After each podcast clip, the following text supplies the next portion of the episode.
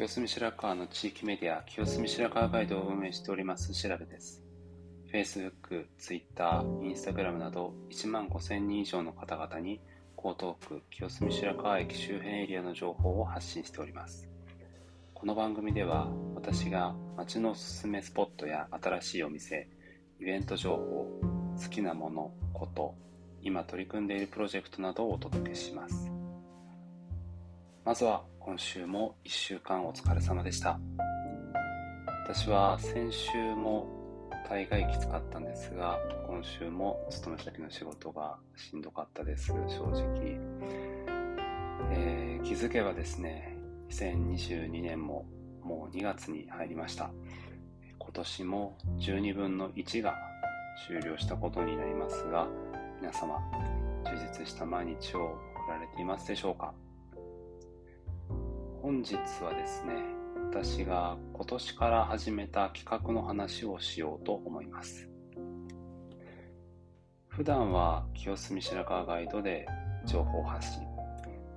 清澄白河写真室で写真館プロジェクトをしていますが、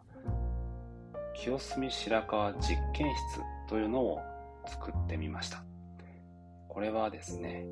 様々なことに、挑戦するために作っ、え、アカウント、え、企画なんですが、その、え挑戦の一つは今お聞きいただいているこれになります。ポッドキャストですね。放送部、え清澄白河実験室の放送部という名で、もう2ヶ月目になります。一応1週間に1回は投稿していますので、これを続けたいとは思っています。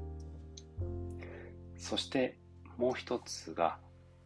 清澄白河実験室、喫茶部になります。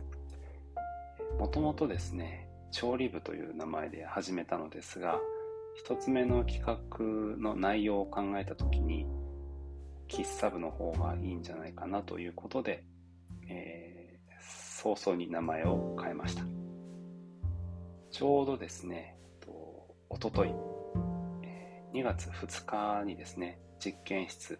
唯一 SNS は Twitter があるんですが、そこでつぶやきました。3ヶ月後、5月の7日、8日の2日間、あるものを販売しようと思っています。あるイベントに乗っかっての企画なんですけれども、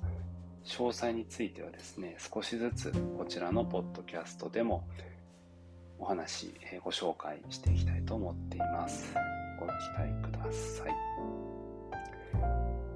最後はご案内です。先ほど、えお話にも出ましたが、私は情報発信に加えて、清澄白河写真室という写真館プロジェクトも主催しています。こ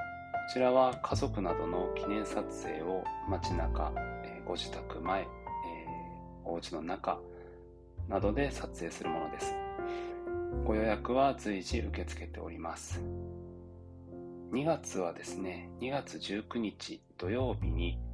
白川2丁目のストゥープさんというアンティークショップ、えー、兼ギャラリーの場所をお借りしてスタジオ撮影を行います。スタジオ撮影の中で、えー、モノクロ撮影と、白黒の撮影なんですが、そちらも、えー、一つの企画として予約を受けたまっております。加えてですね、来月3月には初の、えー、出張企画ということで、神奈川県の辻堂海浜公園、そしてその周辺で出張撮影会を行います。ご興味ある方は清澄白河写真室のウェブサイトをご覧ください本日の放送は以上になります。皆様が日々健康で素晴らしい時間が過ごせますように。清澄白河ガイドの調べでした。良い週末をお過ごしください。